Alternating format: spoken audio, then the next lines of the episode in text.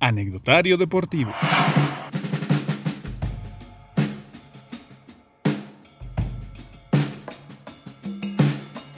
Hola, ¿qué tal? ¿Cómo están amigos del podcast del Anecdotario Deportivo? Me da mucho gusto saludarles, como siempre, este lado del micrófono, su amigo Cristian Cani. Hoy estamos iniciando ya la segunda temporada, además 2021, nuevo año. Estamos como en una nueva normalidad con los deportes y todo en general, pero el día de hoy nos acompaña además un invitado, invitazo de lujo, un gran amigo mío, eh, que además le gusta de todo, de, deportes, pero que su especialidad y es la realidad es la NFL y por eso lo quisimos invitar. ¿Cómo estás, mi estimado Gustavo Ambris Gus, amigo? Muy buena tarde. No, muy bien, amigo, amigo, muy, muy bien. Qué, qué, qué buena presentación. Y sí, ¿no? Aquí acostumbrándonos a ver deportes pues de una manera distinta. He visto videos de, de hace tiempo y se ve raro el estadio con gente entonces esperemos que, esto acabe pronto, pero sí, muy muy bien, pues este, feliz y enojado de que se viene el Super Bowl, pero se acaba la temporada. Sí, eso es cierto, eso es lo, lo que de repente ¿no? los, los, fanáticos de la NFL dicen, ¿no? Es como de qué padre porque es el Super Domingo, es al final de cuentas el objetivo, pero bueno, son muchos meses de, espera. Y vámonos así rápido porque también eh, antes de, no darle rodeos, ¿cómo ves esta, este Super Bowl 55? en donde llega la leyenda que es Tom Brady, ya yo creo no hay debate, ¿no? El mejor coreback de todos los tiempos en su décimo Super Bowl, contra el que evidentemente, y eso todo apunta, será la cara de la liga en esta próxima década. Sí, yo creo que, bueno, bien lo dices, es solamente un necio, un, completamente loco de remate, ya no podría asegurar que Tom Brady es el mejor mariscal de la historia. Y bueno, ya, ya lo he mencionado, hay quienes me sigan en, mis redes, en, YouTube.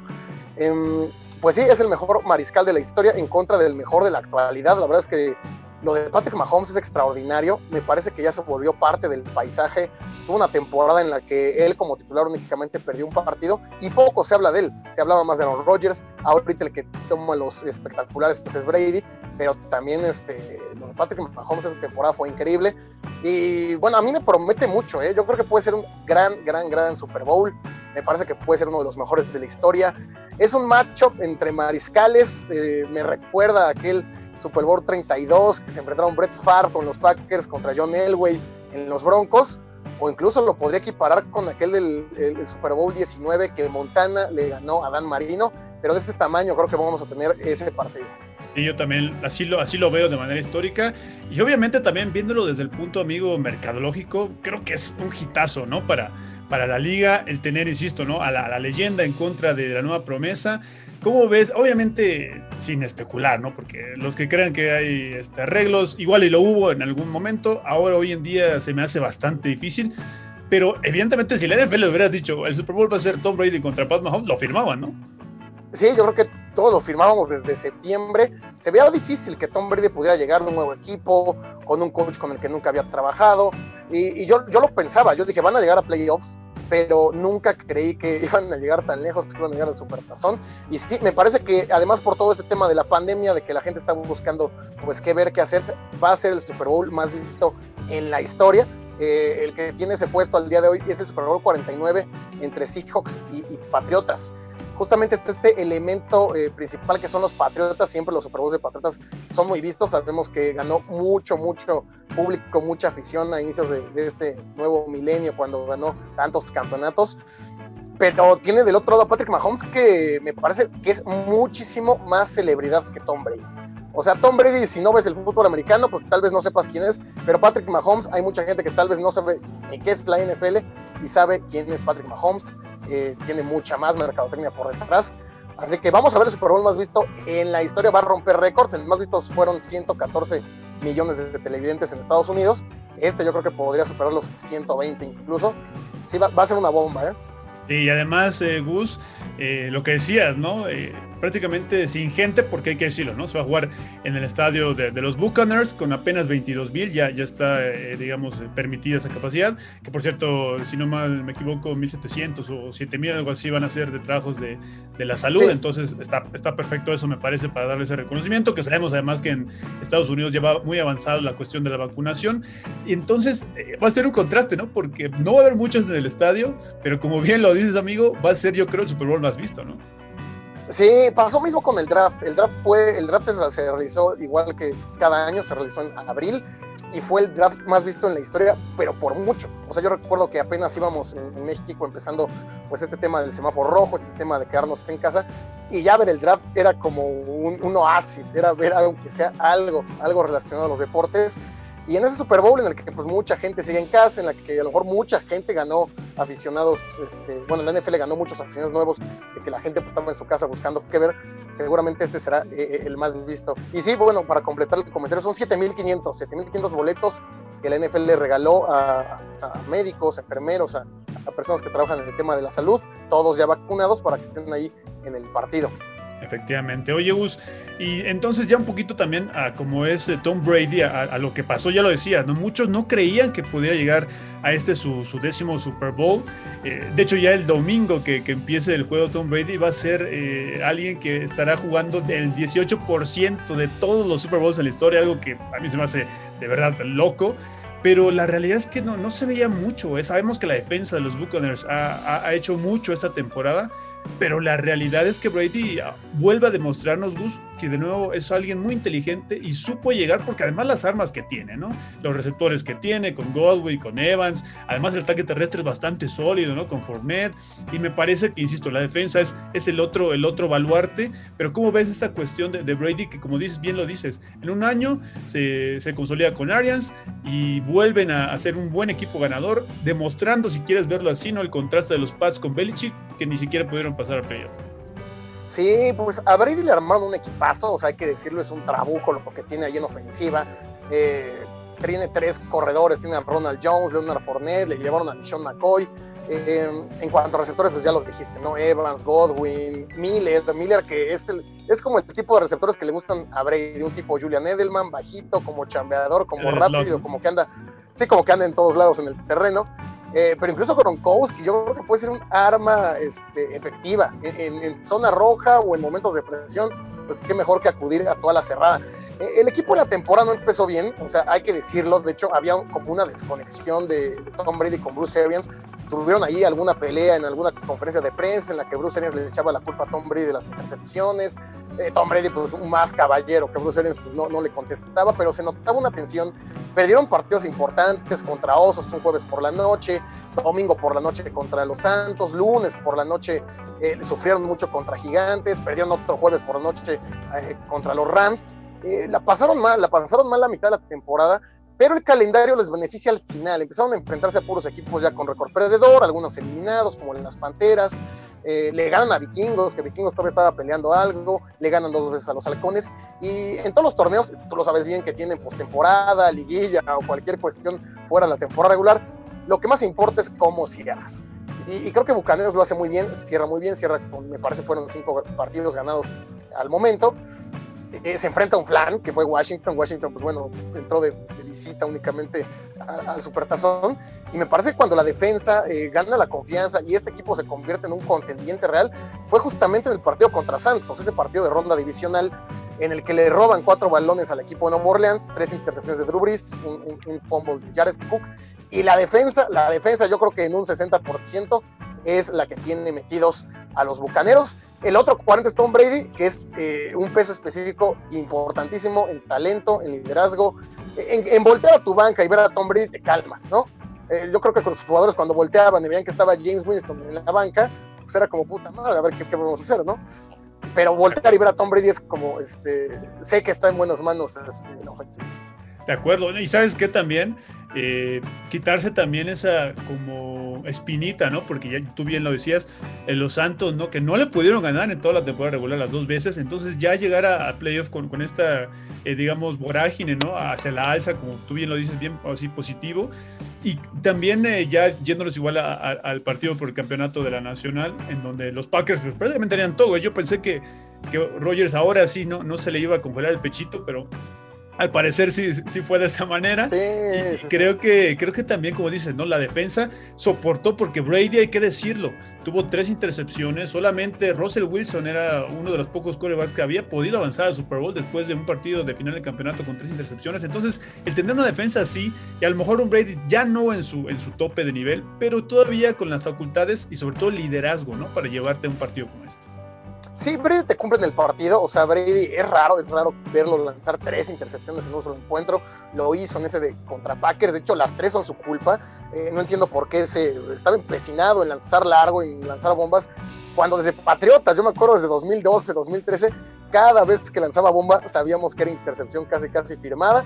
No sé por qué lo hizo, parecía que querían, no sé, como regalar el partido, parecía que ninguno quería ganar, pero la defensa se bajó, o sea, a mí me sorprendió mucho la defensa, de hecho, de todos los puntos que ha anotado Bucaneros en la postemporada, 41 son, de la, son después de un robo de balón, eso es el 45%. O sea, 45% de los puntos de Bucaneros vienen después de balones robados. Eh, ¿Por qué? Porque ponen a Brady en una buena posición. Recordemos el partido contra Santos, una de las intercepciones, eh, el, defensivo llegó hasta la yarda 5, otra eh, llegó hasta la yarda 8, Brady tiene que avanzar 5 y 8 yardas. Y, contra Packers fue igual.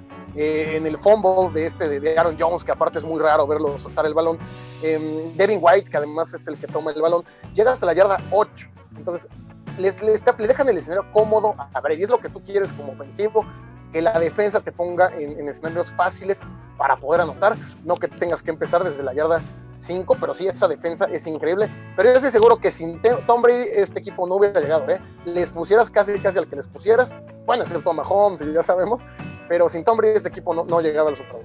Sí, de acuerdo, es que, es que justo voy a eso, ¿no? Eh, ya no está, como lo había yo mencionado antes, en su, en su tope, en su elite, pero sin duda es alguien que tiene un liderazgo y, como dices, ¿no? Solo voltear la banca y ver que, que, él está ahí ya es un aliciente. Y me parece que, como bien lo, lo, está relatando y lo hemos comentado, la defensa está en un gran momento y, dicen por ahí, ¿no? Los, los, grandes adagios, ¿no? a lo mejor un corebago, la ofensiva te puede ganar partidos, pero la defensa te gana campeonatos. Entonces, creo que, que son grandes candidatos a, poder hacerlo. Además, siendo Gus el, primer equipo, ¿no? Que logra jugar, o bueno, que va a jugar el, el Super Bowl en su casa, ¿no? Sí, e, e, el, que más cerca había estado, porque realmente no fue su estadio, fue San Francisco en el Super Bowl 19, jugaron en, el estadio de la Universidad de Stanford, muy, muy cerca justamente de San Francisco, pero sí, nadie nunca había llegado a un Super Bowl en su casa. Eh, otro que había estado cerca fueron los vikingos en la temporada 2017 que perdieron la final de conferencia contra Águilas. Pero si esto de Tampa se da, y, también da, el tema de la especulación, a mí, a mí no me gusta hablar de especulaciones y de rumores y de, cuestiones como fuera de extra cancha, pero ya mucha gente desde antes del partido contra Packers empezaron a decir, es que el Super Bowl va a ir Tampa porque como, como ahora no, no puede haber viajes, y el tema de aeropuertos para evitar que, que gente se mueva a Tampa, medio, medio ahí, pues a ver si se llega a meter al partido, a ver qué hace, pues van a hacer que llegue el equipo local, ¿no?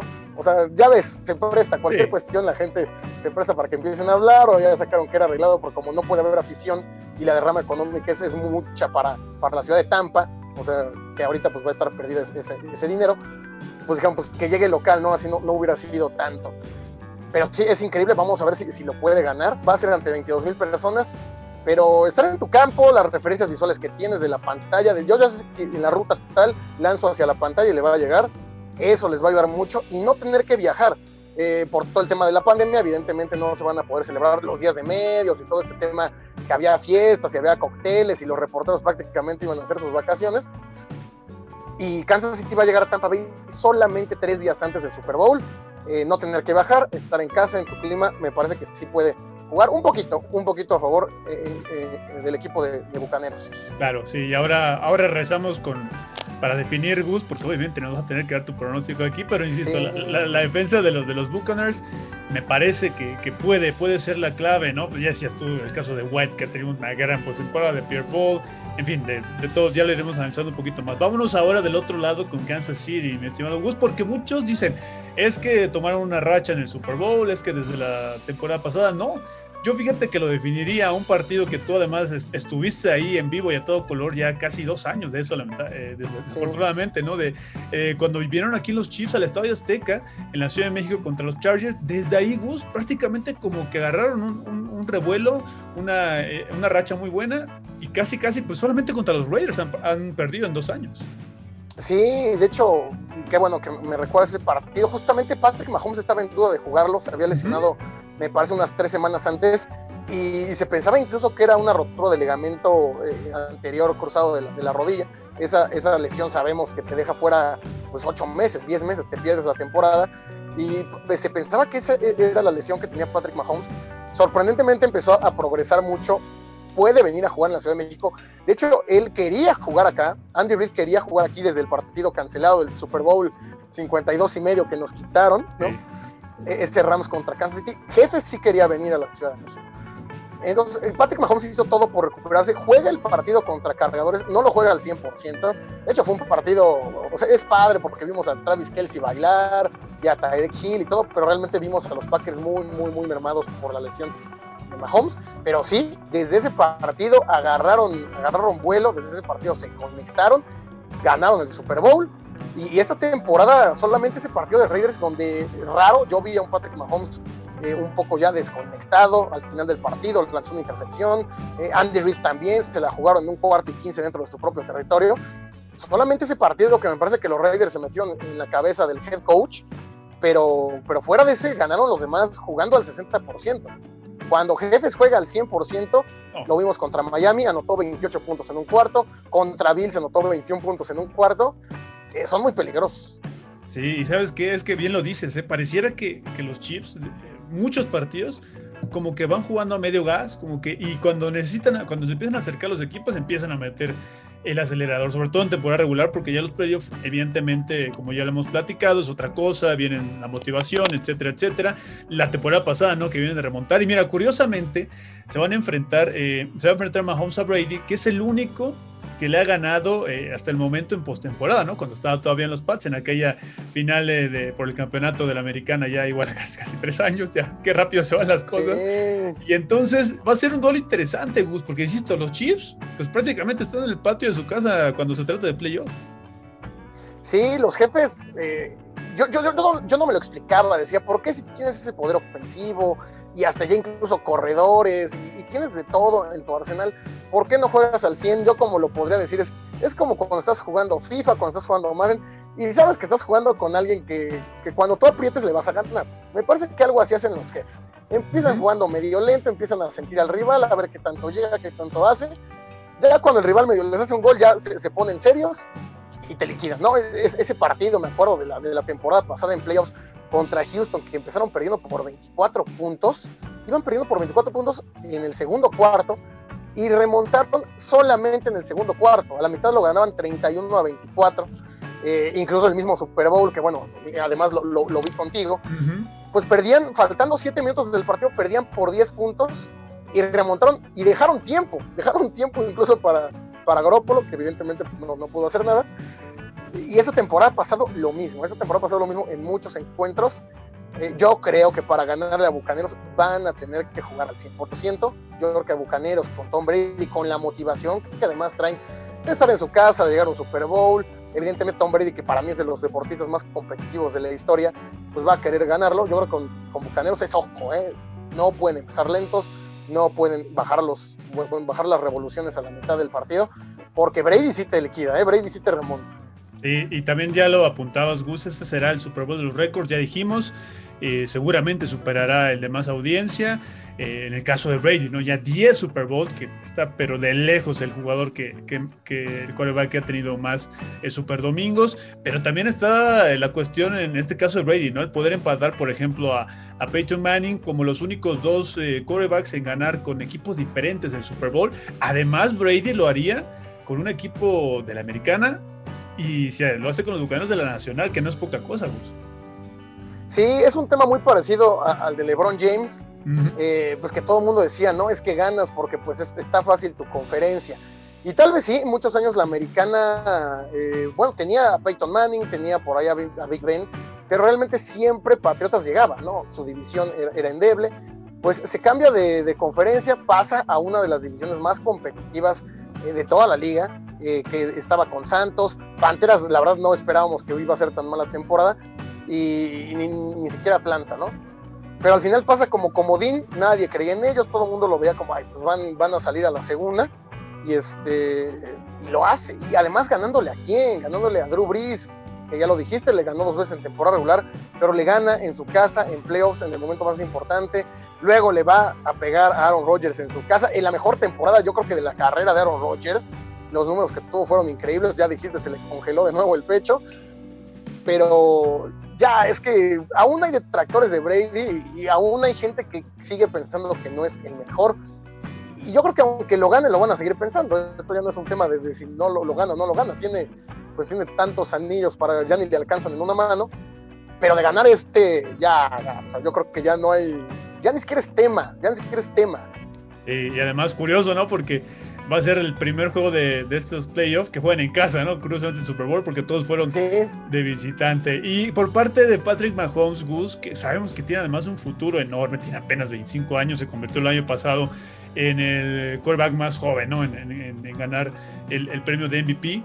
Me parece que entonces podría también pasar a la historia de Mahomes, empezar a escribir su, historia legendaria. Podría empatar, por cierto, a, Tom Brady, ¿no? Como uno de los, de los pocos eh, quarterbacks en ganar Super Bowl de manera seguida, ¿no? Que también está por ahí Bart, eh, Starr, está eh, Bradshaw, por supuesto, está Troy Gaiman, está John Elway, está por ahí Bob Greasy y Joe Montana, ¿no? O sea, puros nombres de Salón de la Fama. Sí, sí.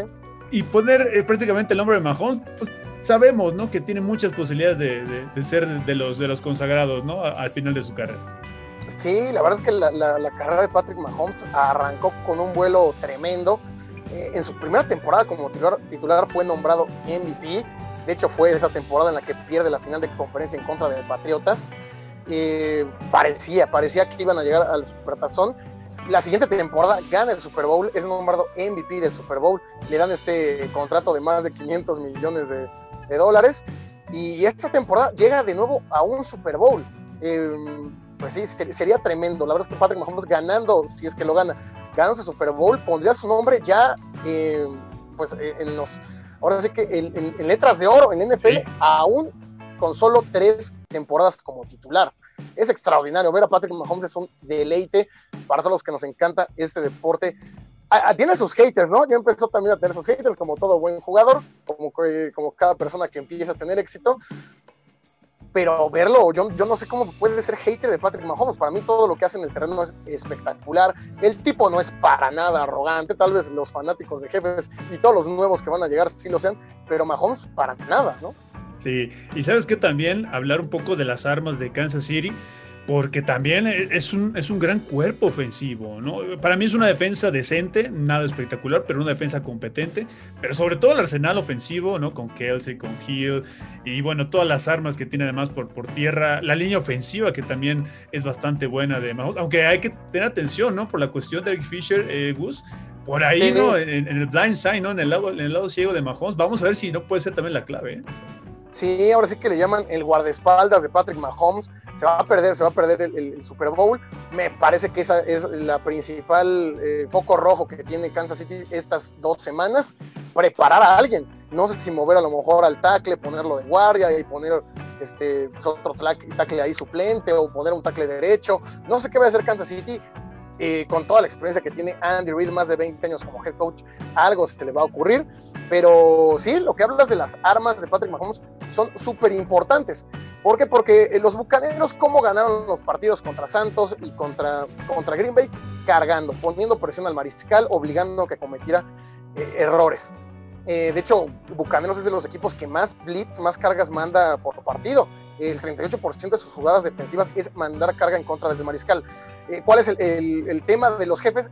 Patrick Mahomes es el mariscal con mayor rating de pasador cuando está presionado, cuando tiene eh, pues la bolsa rota, cuando tiene que salir escapando. Eh, incluso muchos equipos en temporada regular decidieron no cargar, no mandar cargas contra Patrick Mahomes, porque mandar más jugadores a detener al mariscal quiere decir tener que poner hombre a hombre a Tarek Hill, hombre a hombre a, Travis Kelsey. Y son jugadores que si, si con doble cobertura te ganan este, la partida, pues no los quieres poner hombre a hombre. E, eso va a ser importantísimo. ¿Qué va a decidir Todd Bowles, el coordinador defensivo de los Bucaneros? Si mandarle cargas a Mahomes, estarlo presionando, estar encima de él, o mejor preocuparte por, por la zona, por la defensa secundaria, ¿no? Es, es una pregunta, pues e, es una, es una cuestión que para mí de ahí va el juego. De ahí va el juego cuántas veces lo van a capturar, cuántas veces van a poder robarle algún balón, y porque en un pase te anota.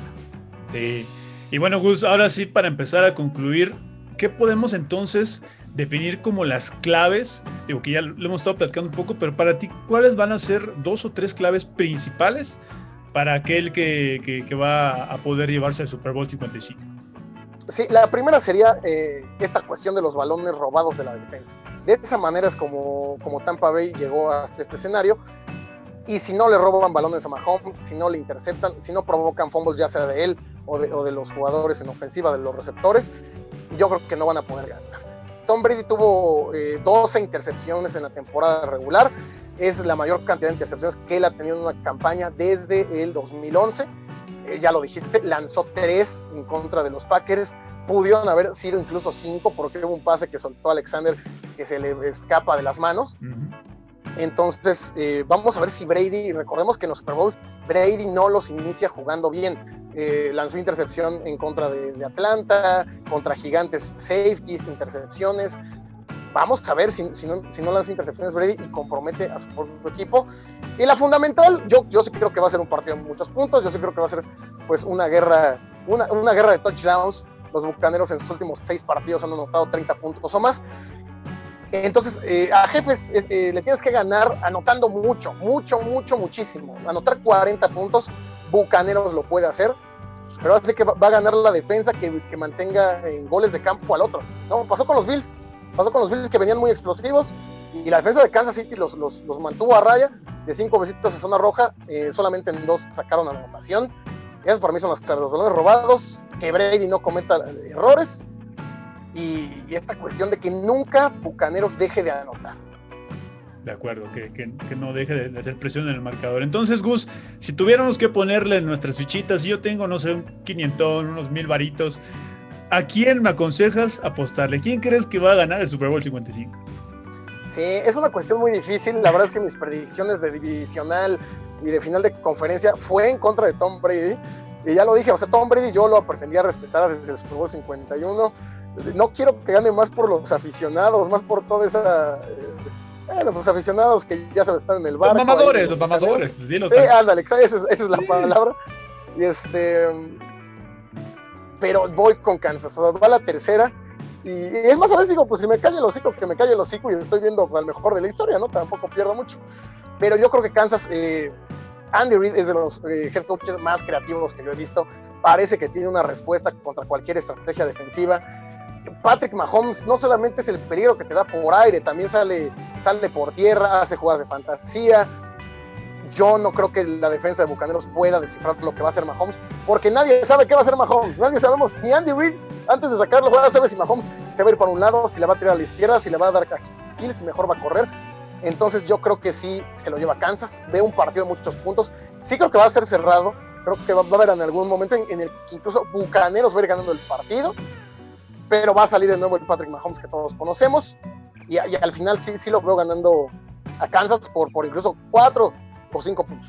Ahí está, se comprometió Gus, se comprometió. Fíjate, yo sí voy a tener que ir en tu contra, amigo, porque yo sí creo mucho en, las defensas y creo que la de los Buccaneers está en un momento casi casi imparable. Entonces, yo sí veo a Tom Brady, que también sabes que no es bueno, yo a Tom Brady, como dices, lo respeto, lo admiro y, es uno no, es, santo de tu devoción. No, es mi santo, más exacto, pero por los, por los aficionados, ¿no? Por los, por los falsos eh, niños ratas, como yo les digo, que nada más te quieren subir a, esta cuestión desde idolatrar al, al God, que sí lo es, pero insisto, no, necesita ese tipo de, de, aficionados. Pero bueno, estamos llegando todos al final, Gusta. Agradecemos muchísimo que hayas estado como el primer invitado de esta segunda temporada. Obviamente, vamos a dejar aquí tus redes sociales y evidentemente también tu canal. Síganlo porque él está como locos por la NFL, un gran canal además. Por ahí eh, tuve la oportunidad de salir a, principio haciendo el ridículo. Sí, sí, sí. Pero, pero es un gran canal, Gus. Eh, obviamente aprendemos contigo, sabes que, que somos también fans de, tu contenido para que, para que se suscriban y obviamente cada cuando te podemos ver, haces en vivo, que comentas un poco de lo que Sí, bueno, yo hago, ahorita en temporada regular hacía 3, 4 videos por semana. bueno, hacía videos en vivo, incluso a veces durante los partidos, ahí comentando, platicando, interactuando con, las personas. Eh, para esta semana, pues ya tengo mi predicción, ya está mi video de análisis previo, parte de, lo que vine a decir aquí, pues fue la investigación que hice para hacer ese video. Em, el siguiente lunes, recomendación de apuestas, y pues ahí tendremos más videos históricos, los mejores shows del medio tiempo, los mejores Super Bowls, los peores Super Bowls, y cosas, ¿no? Para aprender juntos de, de este bendito deporte. Ahí está. De nuevo agradecerte, amigo. Fíjate, ya un año de que, de que vimos el Super Bowl. ¿eh? No les vamos a contar qué pasó porque, porque necesitaríamos como una hora para contar esa, anécdota, Gus. Sí, sí, sí. ya tiene un año, ¿no? Qué, gran reunión y fue la despedida, ¿no? Del mundo como lo conocíamos. Casi, casi. Bueno, esperemos que pronto podamos seguir viendo los deportes, amigo. Por lo pronto, de nuevo agradecerte, síganlo, ahí están las, redes sociales, vamos a poner en este momento. Así que gracias, Gus, y esto fue el podcast del Anectario Deportivo. Ya saben por quién apostar, por quién apostar. No sé si nos hagan mucho caso, pero ahí están los pronósticos. Por lo pronto, nos vemos. Gracias, Gus, nos vemos y nos escuchamos después. Gracias, gracias a ti.